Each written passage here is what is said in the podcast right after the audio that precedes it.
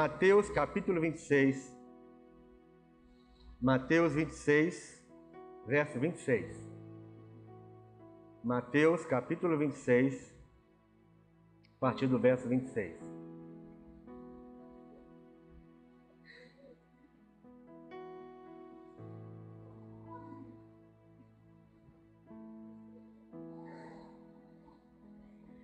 Quem não trouxe Bíblia pode ler aqui, ó, na frente.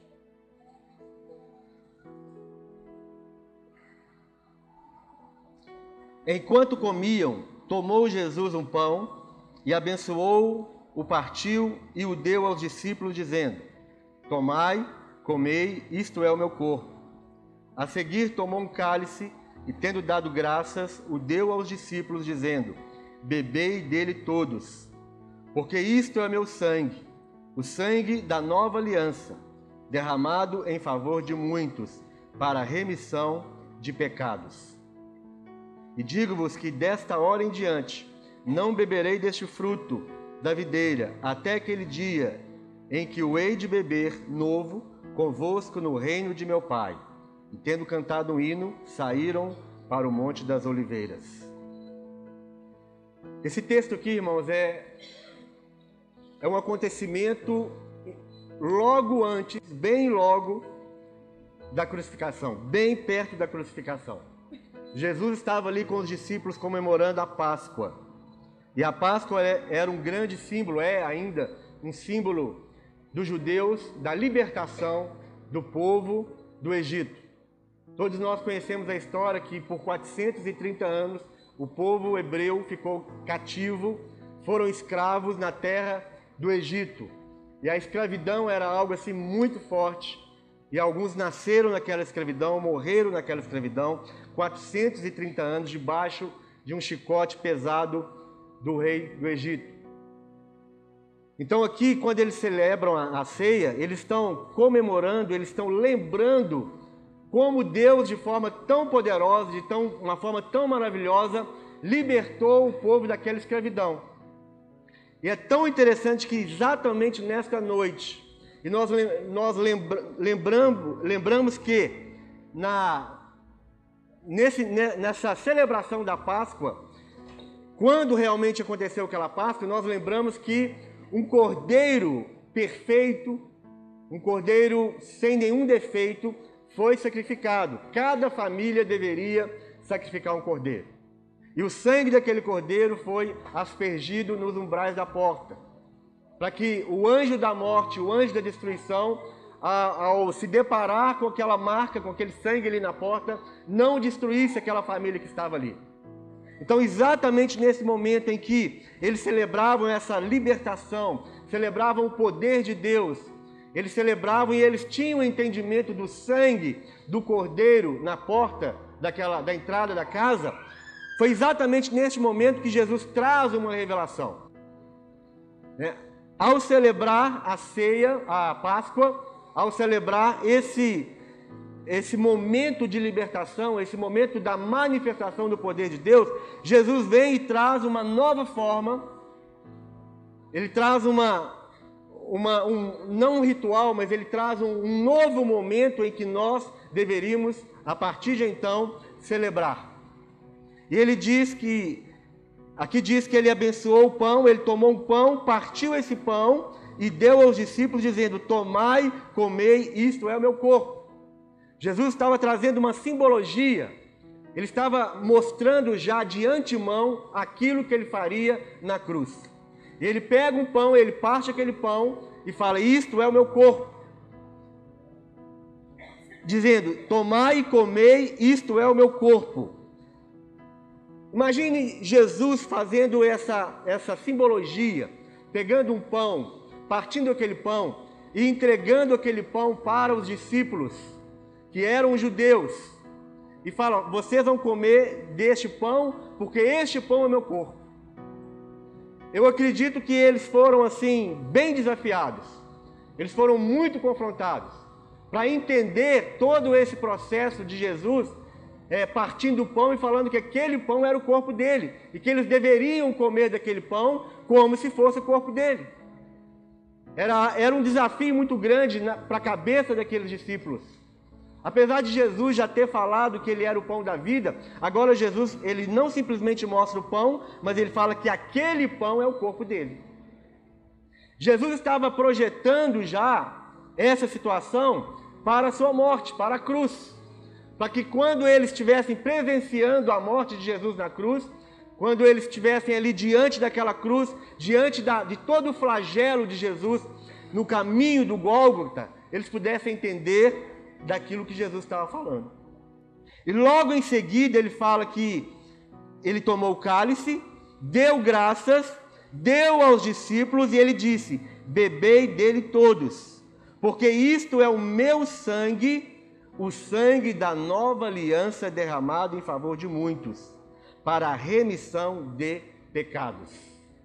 Agora Jesus traz também uma, uma, um novo processo, uma nova simbologia, falando que aquele cálice que eles estavam tomando era o símbolo do sangue dele, trazendo uma nova aliança, e aquele sangue seria derramado em favor de muitos, para a remissão de pecados. É interessante que essa, essa revelação de Jesus estava sendo comparada com o sangue dos cordeiros que foram sacrificados ao longo dos anos, principalmente o sangue de cada cordeiro que foi sacrificado naquela noite lá no, no, para a Páscoa, para o êxodo do povo de Israel. Era uma simbologia. Quando Jesus falou daquele sangue, provavelmente todos eles lembraram do sangue que foi derramado. E também lembraram de, de todos os cordeiros que derramaram o seu sangue praticando aquele ritual da Páscoa. Mas o que ele traz aqui de novo e de muito tremendo e de maravilhoso é: este sangue é uma nova aliança. É uma nova aliança que eu faço com vocês. E essa nova aliança é no meu sangue. Ele estava dizendo: Olha, sangue vai ser derramado, o meu sangue será derramado, e esse sangue será derramado em favor de muitos para a remissão de pecados. Ele está falando aqui remissão de pecados. Na Bíblia nós vamos encontrar, abre comigo aí em João 16, 9. João 16, 9. A Bíblia nos fala algo interessante importante para que nós possamos entender hoje à noite, para que nós possamos ter uma nova consciência de participar da ceia do Senhor. A hora que nós estivermos comendo pão e bebendo do cálice, nós precisamos entender uma realidade. Qual é o objetivo de participar da ceia? A ceia não é, não pode ser mais um ritual dos crentes. Nós não podemos participar dessa mesa aqui como se fosse simplesmente mais um compromisso religioso, uma obrigação religiosa, porque é disso que o apóstolo Paulo fala lá em 1 Coríntios capítulo 11. Aqui fala o seguinte, João 16, 9. Vamos ler o 7. Mas eu vos digo a verdade, convém, convém-vos que eu vá, porque se eu não for, o Consolador não virá para vós outros. Se porém eu for, eu vulo enviarei.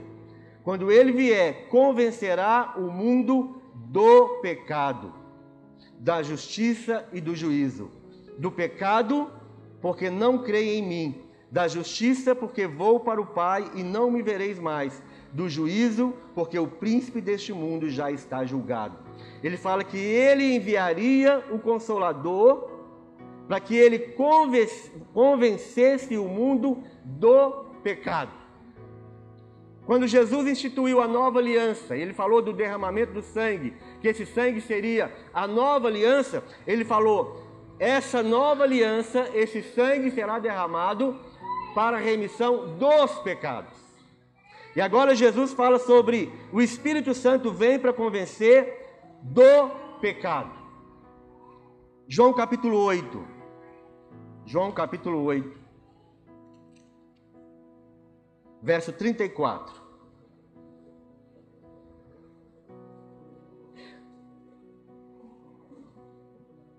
Vamos ler a partir do 31, João 8, 31. Disse, pois, Jesus aos judeus que haviam crido nele: Se vós permanecerdes na minha palavra, sois verdadeiramente meus discípulos, e conhecereis a verdade, e a verdade vos libertará. Responderam-lhe: Somos descendência de Abraão, e jamais fomos escravos de alguém, como dizes tu, sereis livres? Replicou-lhe Jesus: Em verdade, em verdade vos digo: todo que comete pecado é escravo do pecado. Então aqui novamente ele fala todo aquele que comete pecado. Então nós vamos ver que existe uma diferença entre o pecado e, e os pecados. E isso é importante a gente entender para esta noite. O Espírito Santo viria para, para nos convencer do pecado. Romanos capítulo 5, verso 12. Romanos capítulo 5, verso 12.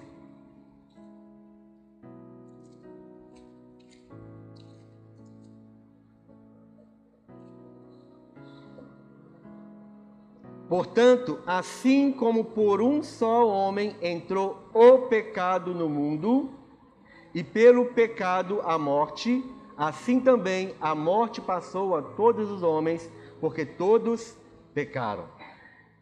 Então ele está falando assim: o pecado entrou por um só homem. E ele vai falar mais na frente aqui que pela obediência de um homem, a justiça entrou no mundo. Este homem que não praticou o pecado, pela obediência de um homem que não praticou o pecado, a salvação veio. Por este homem que derramou o seu sangue, Jesus, o Filho de Deus, nós fomos livres do pecado. Então, quando Jesus disse que o sangue seria derramado para a remissão dos pecados, ele está trazendo uma, uma, uma revelação interessante. 1 João capítulo 3. 1 João capítulo 3, verso 4.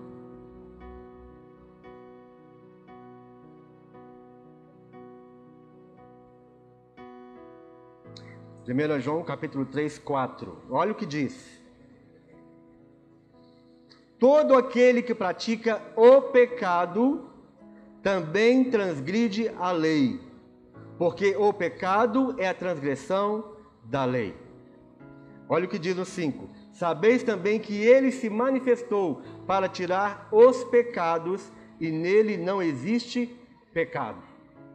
Então, por um homem entrou o pecado no mundo, por um homem o pecado foi vencido também neste mundo. O que, que, que nós podemos entender aqui, irmãos?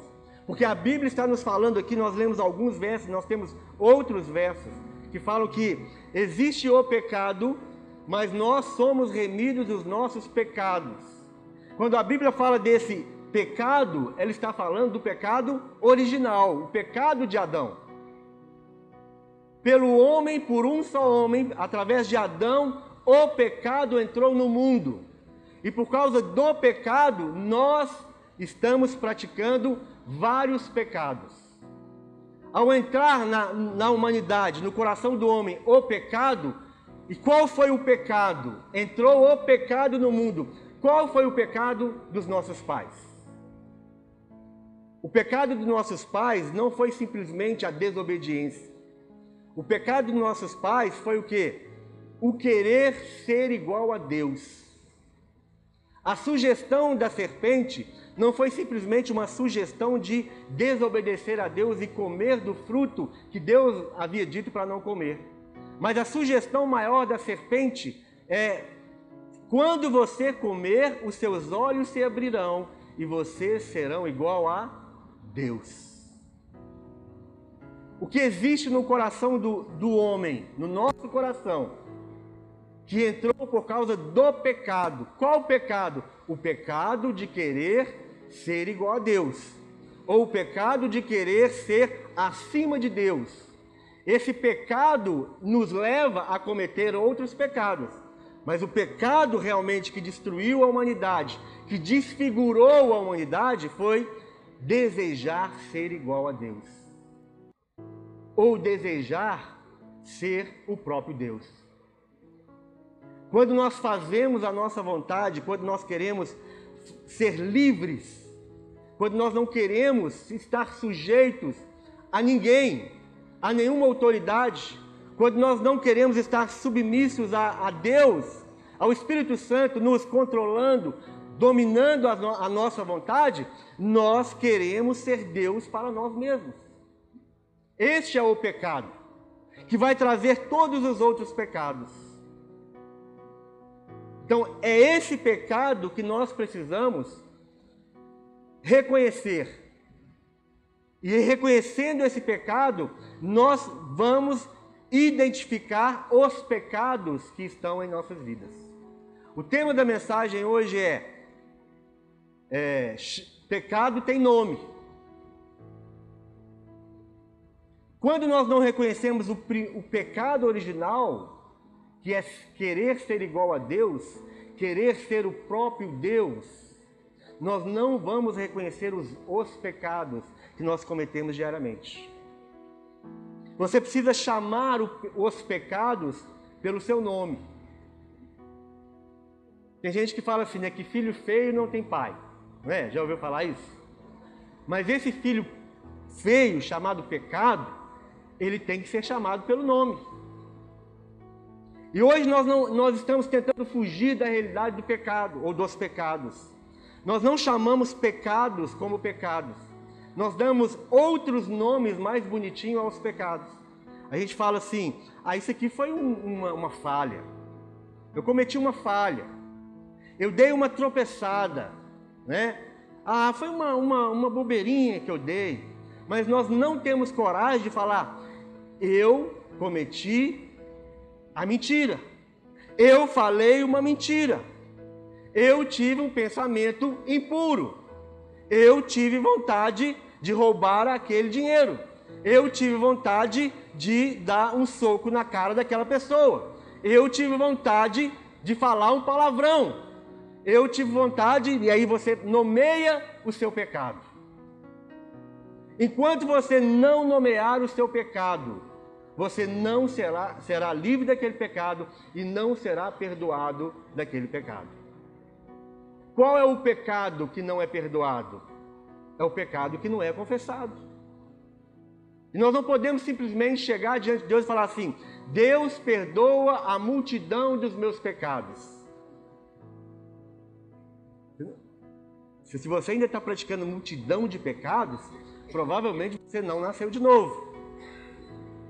Então você não pode chegar diante de Deus e falar, Deus perdoa a multidão dos meus pecados e achar que Deus vai perdoar os seus pecados, a multidão dos seus pecados. Ainda que Ele saiba cada um dos seus pecados, você precisa encarar o seu pecado e chamar esse filho feio que você tem pelo nome. Porque o nosso pecado, o pecado original, o pecado que os nossos pais cometeram, e, e esse pecado foi transmitido para todos nós, é o pecado de querer ser igual a Deus. É o pecado de querer ser livre de qualquer autoridade, de qualquer domínio, de qualquer imposição, seja pelo poder de Deus ou seja de qualquer outra forma. Mas se nós não reconhecemos este pecado de querer ser igual a Deus, nós seremos dominados pelos outros pecados e nós não vamos entender isso. Nós não vamos perceber. Se você não reconhece que você você tem o pecado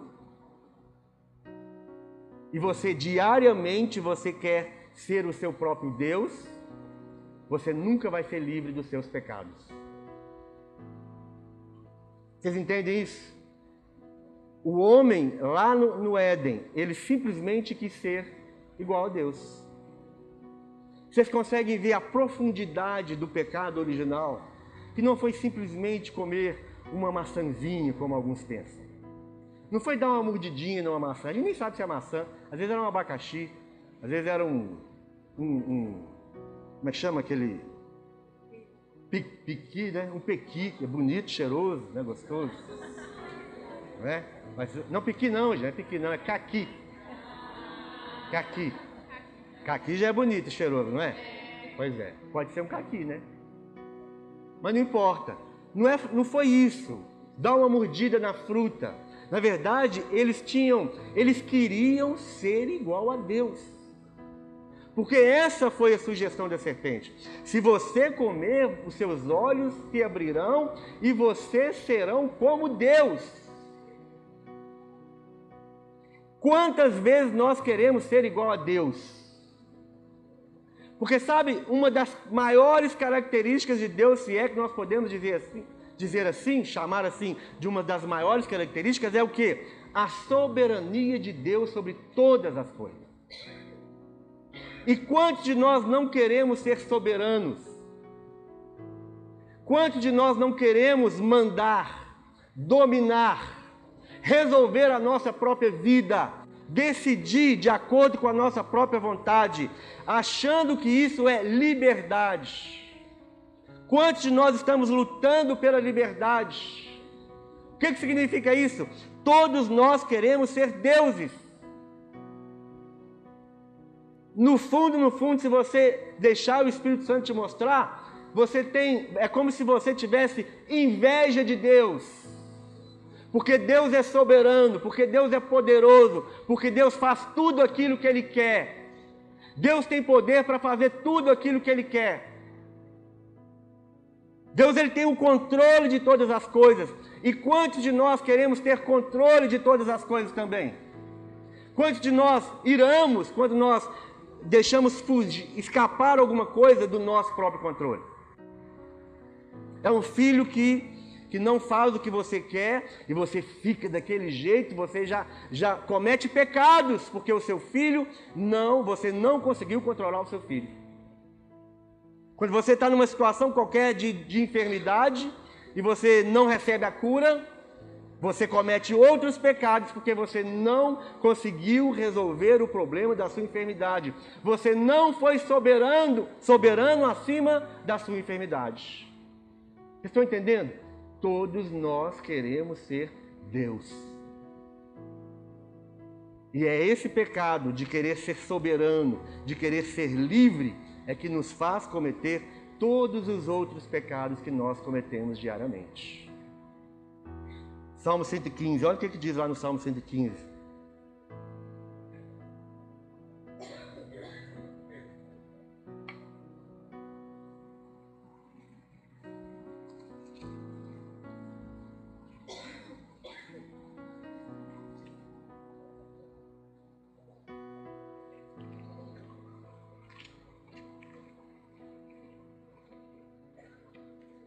Salmo 115.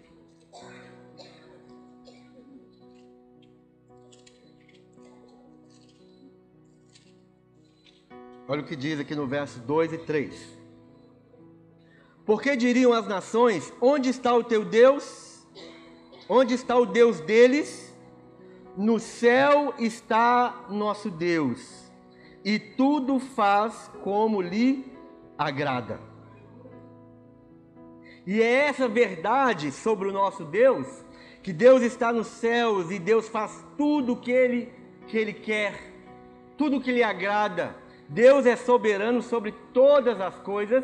É essa verdade que os nossos pais desejaram.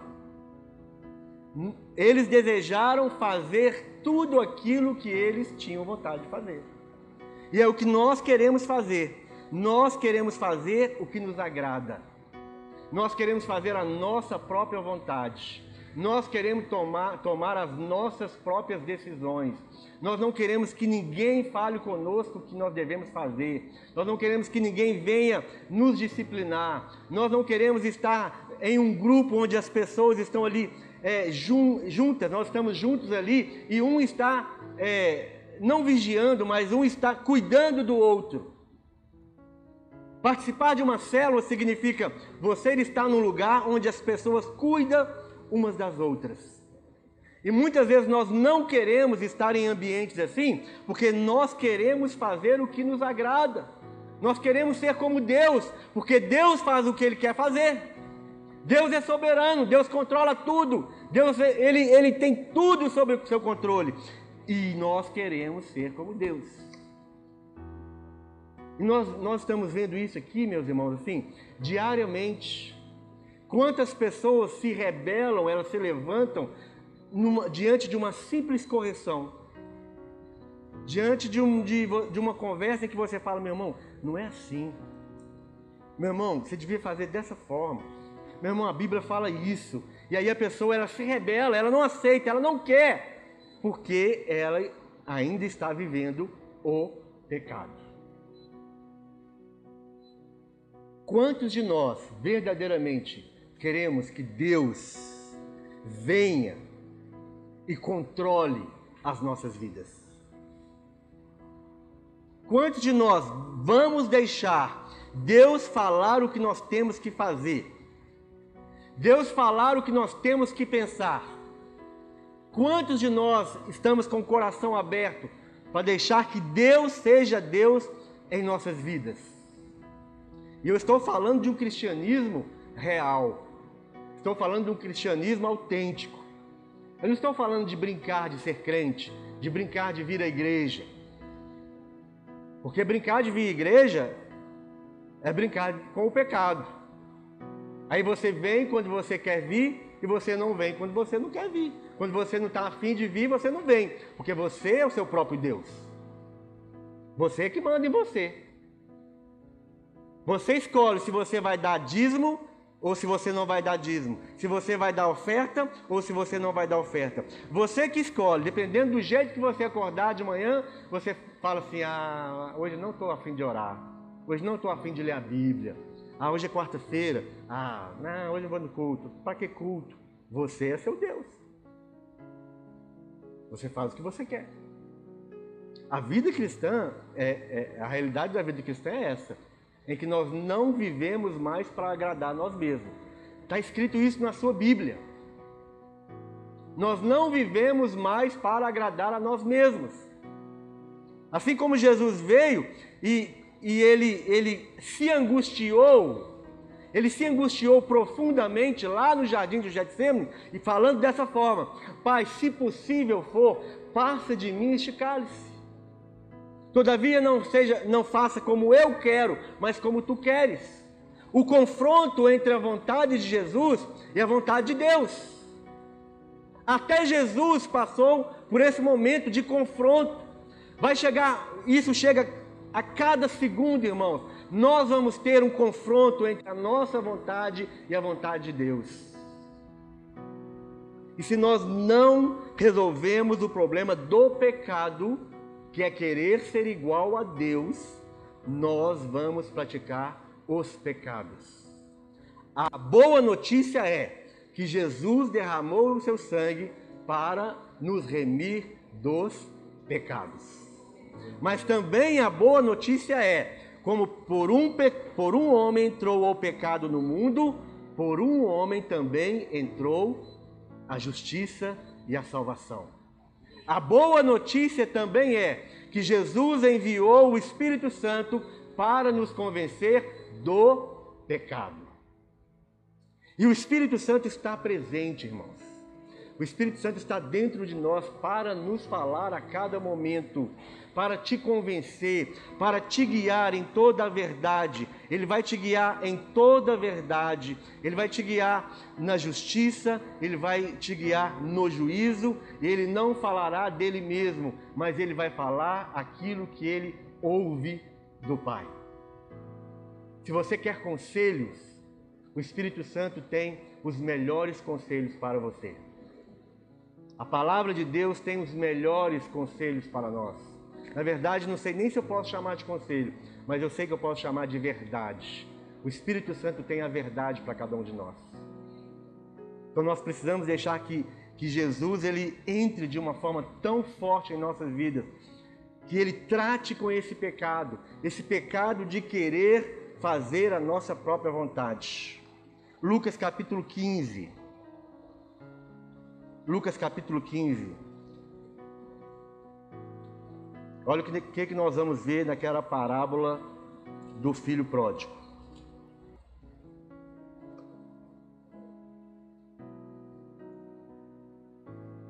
O que, é que, o que é, qual é uma das verdades aqui nessa história que todos nós conhecemos do filho pródigo?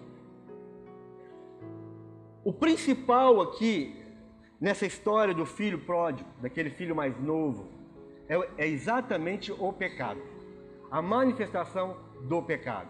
O que é que o filho pródigo, o filho mais novo, queria? Ele queria viver o quê? Como Deus. Ele queria ser livre, ele queria fazer a vontade dele, ele não queria ficar debaixo da, da, da soberania do Pai, ele não queria ficar debaixo do domínio do Pai, ele não queria ficar debaixo do controle do Pai, ainda que o Pai tivesse tudo de bom para ele. Não é isso que tinha ali na, na casa do, do Pai? Tinha tudo de bom, tudo de melhor. Ele estava ali né, sendo protegido, sendo sustentado, mas ele não queria, ele queria ser o seu próprio Deus. E a Bíblia fala que ele chamou o pai, falou assim: me dá aquilo que me é de direito. O pai dele deu, entregou para ele, ele foi embora, e aqui fala, vamos ler.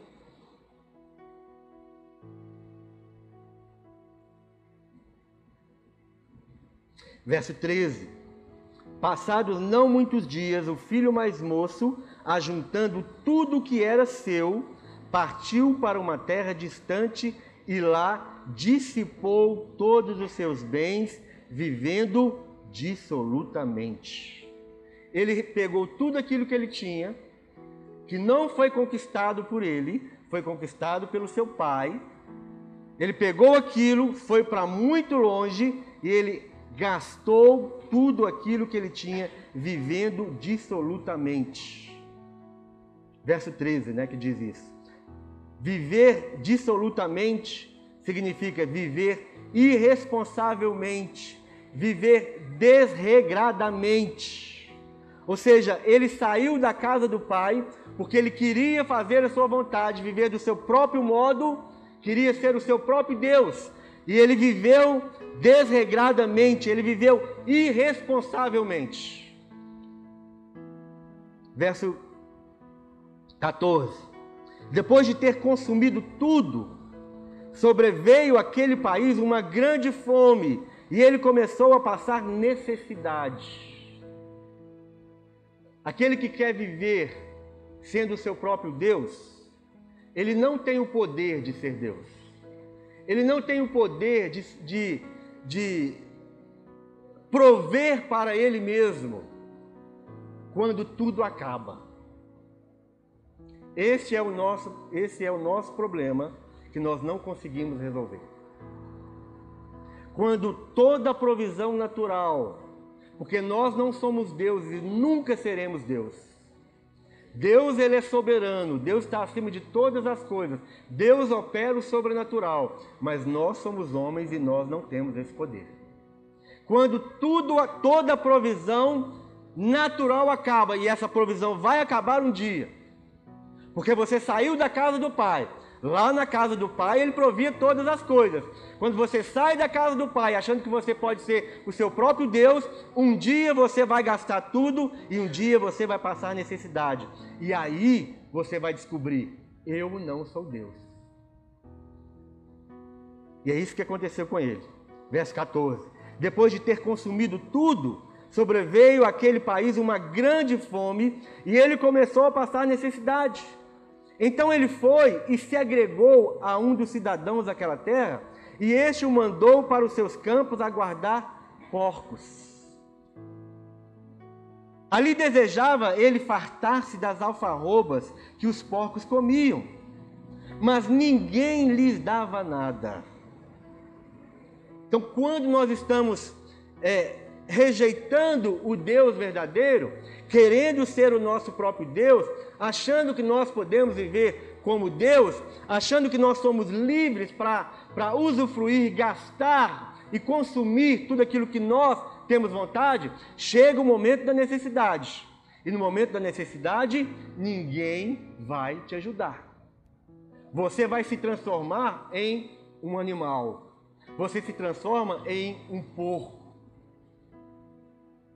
Você se transforma em uma besta. E aí você vai querer comer a comida dos porcos e nem a comida dos porcos você vai conseguir comer. Porque você quis ser como Deus. Lembra uma pessoa que fez isso? Nabucodonosor. Quem se lembra da história? Porque ele, ele quis ser maior do que Deus, ele quis tomar o lugar de Deus, ele foi transformado em uma besta. As suas unhas cresceram, né, os seus cabelos, o seu corpo todo foi tomado de pelo de animal e ele se tornou um animal. E rastejou e comeu capim da terra. Quase isso aconteceu com o filho pródigo. Irmãos, o pecado precisa ser resolvido em nossas vidas.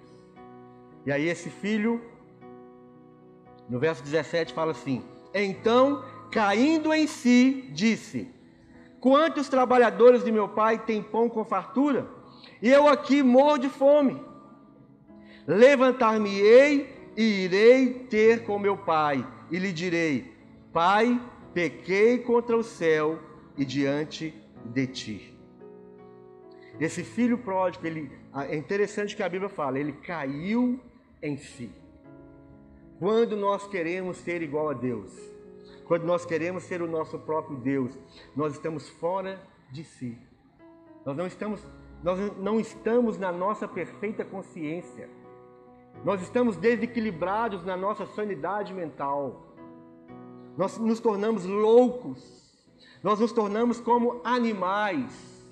E aqui fala que ele caiu em si, ele acordou, ele entendeu que ele estava vivendo como um animal, que ele não seria como Deus, que ele não era Deus, mas ele, fora da casa do Pai, se tornou como um animal. Ele cai em si e ele fala: Pai, pequei contra o céu e contra ti. E é isso que nós precisamos fazer. Falar que nós pecamos contra Deus. Você precisa dar nome ao seu pecado. Qual é o seu pecado? Quais são os seus pecados? Deus não perdoa pecados por atacado. Deus, ele, você precisa nomear os seus pecados, falar para Deus: Pai, eu pequei contra ti. O meu pecado foi rebelião. O meu pecado foi independência. O meu pecado foi autonomia. O meu pecado foi querer ser igual a ti. O meu pecado foi inveja. Nomeie seu pecado. Cada pecado nomeado significa pecado perdoado porque ele, Jesus, derramou o seu sangue para a remissão dos pecados. 1 Coríntios capítulo 11.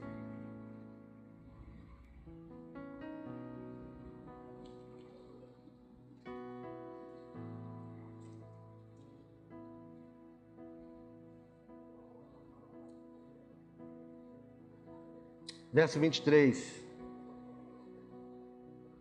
Porque eu recebi do Senhor que também vos entreguei, que o Senhor Jesus, na noite que foi traído, tomou o pão e, tendo dado graças, o partiu e disse: Isto é o meu corpo que é dado por vós.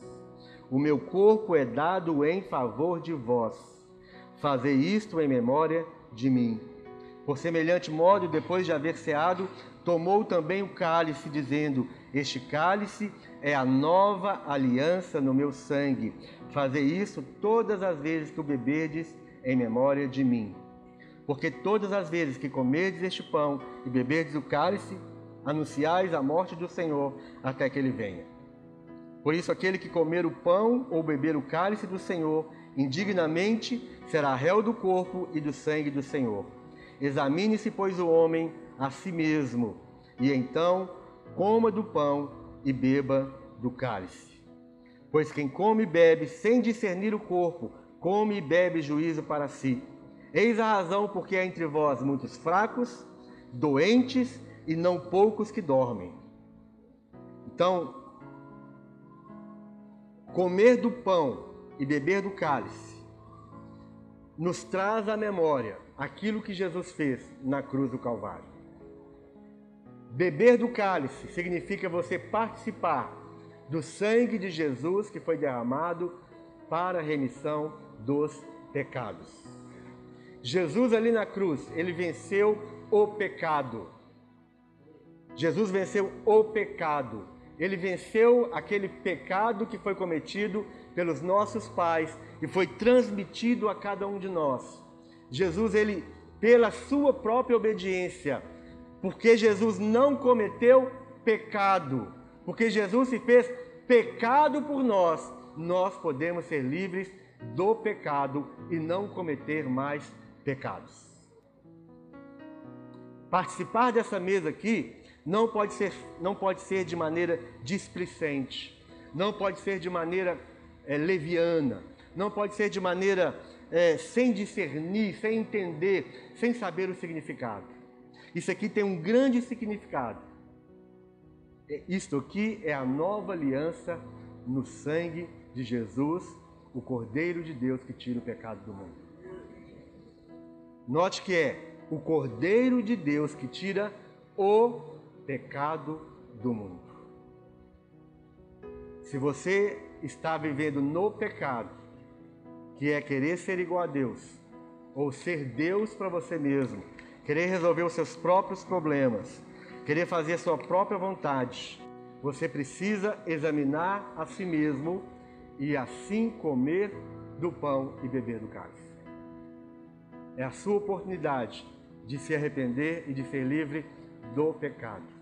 Você não pode ser Deus. Você não é Deus. Fala para o seu irmão do lado assim: Você não é Deus. Fala para ele de novo assim: Você nunca será Deus.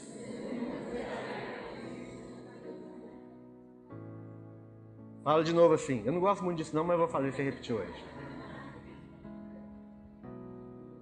Você precisa de um Salvador. Você não pode salvar a si mesmo.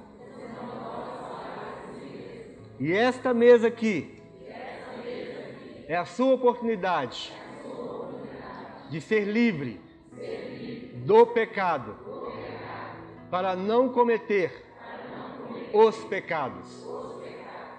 Amém?